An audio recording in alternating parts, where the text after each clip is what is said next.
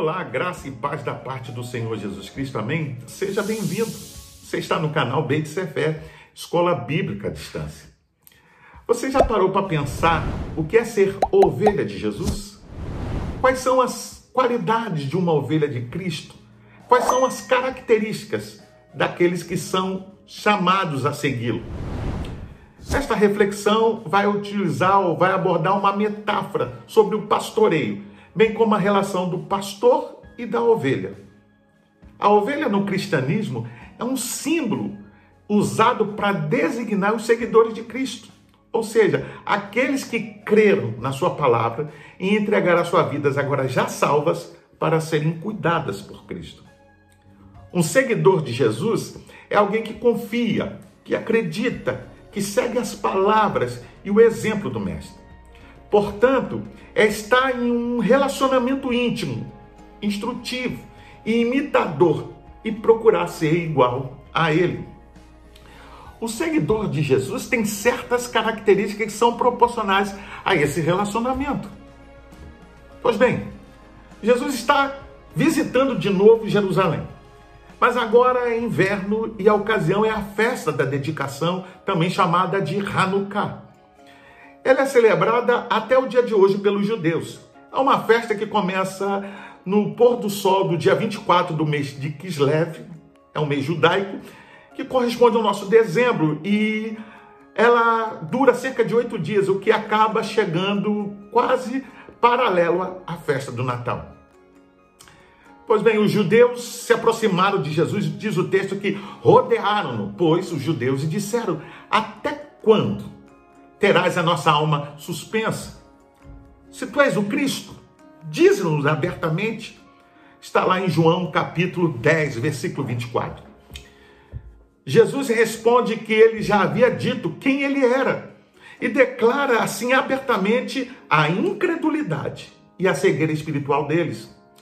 Isso impossibilitava-os de reconhecer as suas obras que são, na verdade, as evidências mais óbvias do seu ministério. A declaração sobre quem são os verdadeiros seguidores de Jesus é então demonstrada através desta metáfora, ou seja, da ovelha e o pastor. Jesus então declara quem são de fato as suas ovelhas, as ovelhas do seu rebanho, e desta forma caracteriza quem são os seus seguidores. Para tanto, eu quero ler com você a Bíblia no Evangelho de João, capítulo 10, do versículo 26 até o 31. Vamos lá? Nos diz assim a palavra, versículo 26. Mas vós não credes, porque não sois minhas ovelhas. As minhas ovelhas ouvem a minha voz. Eu as conheço e elas me seguem. Eu lhes dou a vida eterna, jamais perecerão e ninguém as arrebatará da minha mão. Aquilo que meu Pai me deu é maior do que tudo, e da mão do Pai ninguém pode arrebatar. Eu e o Pai somos um. Novamente pegaram os judeus em pedra para lhes atirar. Em relação à exigência dos judeus sobre se tu és o Cristo, diz-nos abertamente, lá no versículo 24. Segundo o comentário bíblico, Jesus deu uma resposta em quatro partes. Primeira, os judeus não creem, embora a palavra já lhes tinha sido dito, e as suas obras testificam a respeito dele. Segundo, a razão pela qual eles não tinham fé é porque eles não eram suas ovelhas. Terceiro, em contraste com aqueles que não creem, existe aqueles que ele chama suas ovelhas. Está no verso 27. E em quarto, aqueles que ouvem são aqueles com quem ele tem um relacionamento pessoal e a quem eles dá a vida eterna, nunca hão de perecer e ninguém as arrebata de suas mãos. Versículo 28.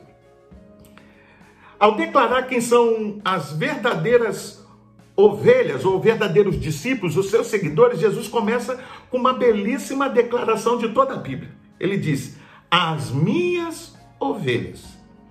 As suas ovelhas não pertencem a uma religião, a uma denominação, e tampouco se caracterizam por uma determinada liturgia.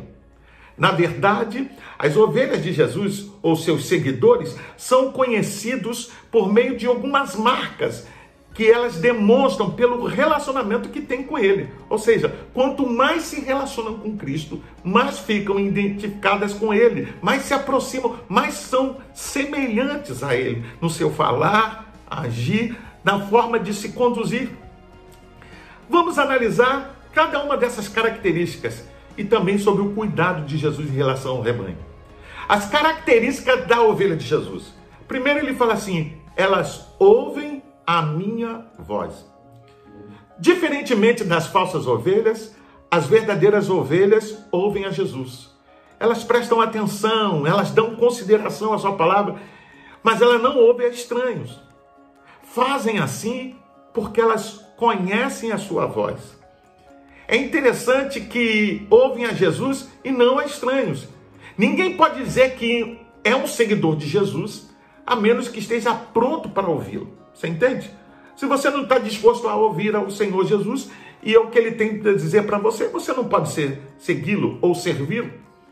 Não ouvir Jesus produz situações tristes, como desvios de conduta e doutrinários, disputa dentro de igrejas, equívocos, maledicência e tantas coisas ruins, tantos males que destroem o corpo de Cristo, a igreja.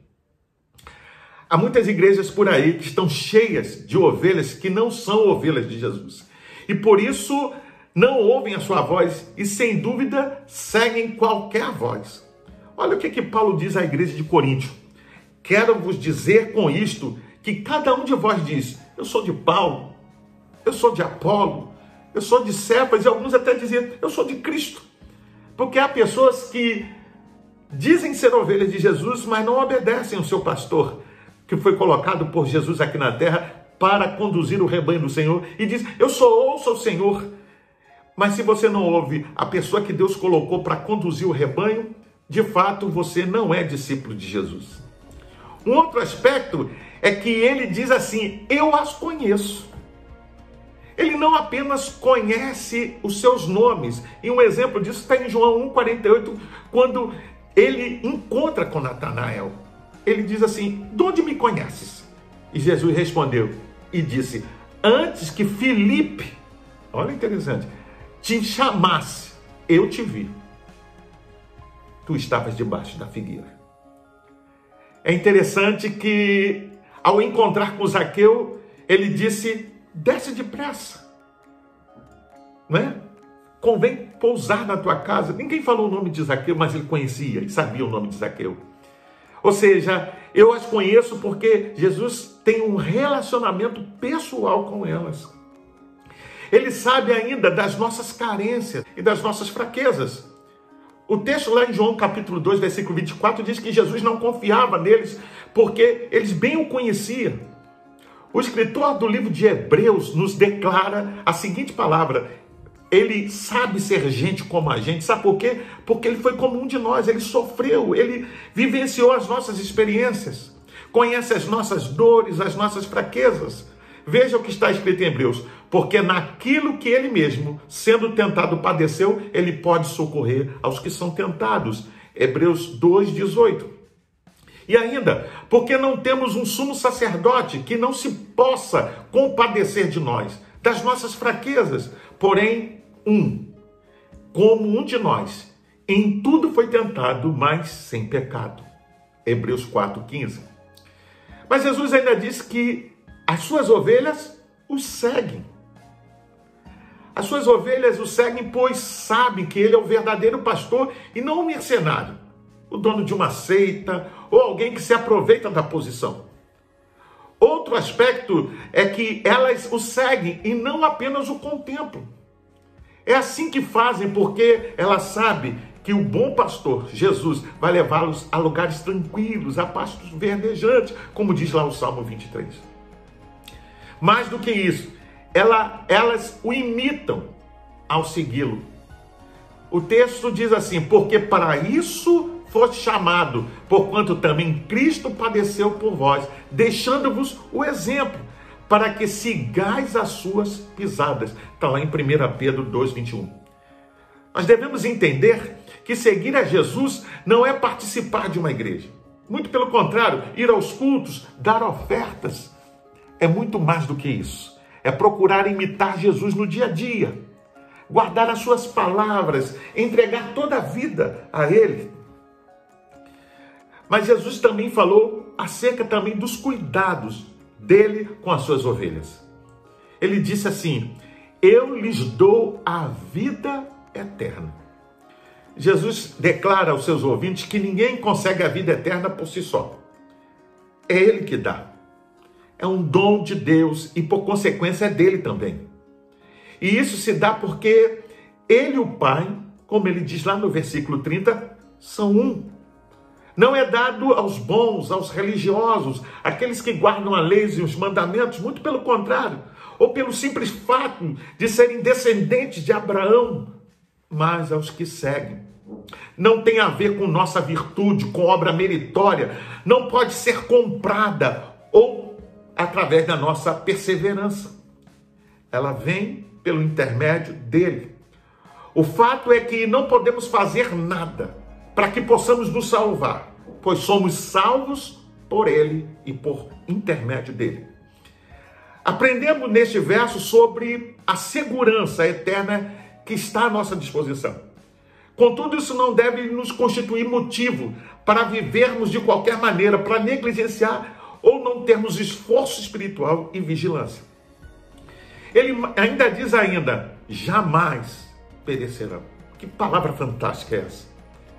A vida eterna não é uma figura de linguagem, não é algo que vamos desfrutar num futuro próximo ou distante mas é algo que já estamos vivenciando e participando nessa vida. É a vitória sobre a morte realizada por Cristo na cruz. É crer em Jesus e saber que nele viveremos eternamente. Mas ele também disse: ninguém as arrebata da minha mão. Por fim, é a segurança do salvo. Satanás pode ser perigoso ao nosso redor, bramindo como leão, mas ele é um derrotado. Ele não tem nenhuma autoridade sobre aquele que está salvo em Cristo. Até mesmo antes de agir contra uma ovelha, um seguidor de Jesus, ele tem que pedir autorização. Lucas capítulo 22, do versículo 31 ao 32, diz assim: Disse também o Senhor, Simão, Simão, eis que Satanás vos pediu para se andar como trigo, mas eu roguei ao Pai para que a tua fé não desfaleça e tu, quando te converteres, vá e confirma os teus irmãos. Em Jó capítulo 1, versículo 12, eu sei que você conhece essa história, mas quando Satanás vai na presença do Deus Todo-Poderoso, ele fala e dá testemunho de Jó. E Deus o permite tocar na sua vida, mas veja, ele o faz com a autorização do próprio Deus. Então a gente pode dizer, como Paulo diz, mas em todas estas coisas somos mais que vencedores por aquele que nos amou. Porque eu estou certo que nem a morte, nem a vida, nem os anjos, nem os principados, nem as coisas presentes, nem o futuro, nem as potestades, nem a altura, nem a profundidade nem qualquer outra coisa ou criatura pode nos separar do amor de Deus que está em Cristo Jesus, nosso Senhor. Romanos 8, 37 a 39. Por fim, os judeus, diante de tal declaração, por não entenderem as suas palavras como reivindicação de sua absoluta autoridade, acabam, por sua vez, tentando novamente agredir, pois a sua declaração soava aos seus ouvidos como uma grande blasfêmia só porque Jesus disse: Eu e o Pai somos um. Como consequência, pegam em pedras e tentam matá-lo, demonstrando dessa forma que a palavra de Jesus era correta, porque eles não eram suas ovelhas. Infelizmente, muitos hoje em dia, também por não compreenderem de fato o que Jesus espera dele como seus seguidores, tal qual os judeus da época de Jesus, adotam atitudes semelhantes. Devemos entender que há uma clara diferença entre a verdadeira ovelha e a falsa. Apesar de possuir a mesma aparência, de fazer as mesmas coisas, de estar dentro do aprisco. A diferença é que as verdadeiras ovelhas seguem somente ao verdadeiro pastor. Ao concluir, precisamos entender que nos dias atuais Jesus constituiu pastor segundo o seu coração, para apacentar o rebanho, como está em Jeremias 3,15. E nesse caso, ser ovelha ou seguidor de Jesus significa também ouvir e obedecer a voz do seu pastor. Uma vez que o pastor também é um seguidor do sumo pastor e um dia vai ter que prestar conta do seu rebanho. Devemos nos lembrar que somos ovelhas, seguidores de Jesus Cristo. E por isso podemos descansar, estar seguros. Ser um seguidor é confiar, ouvir, aprender com Jesus. Saiba que ser ovelha de Jesus é muito bom, vale a pena. Eu quero convidar você a se inscrever no canal. Entre aqui embaixo, é fácil, é rápido. Deixe um like, faça um comentário, compartilhe com os seus contatos nas suas redes sociais para que mais e mais pessoas possam ser alcançadas por esta palavra. Que o Senhor te abençoe e te guarde. Que a graça do Senhor possa estar sobre você e a vida da sua família. Fique na paz. Deus te abençoe.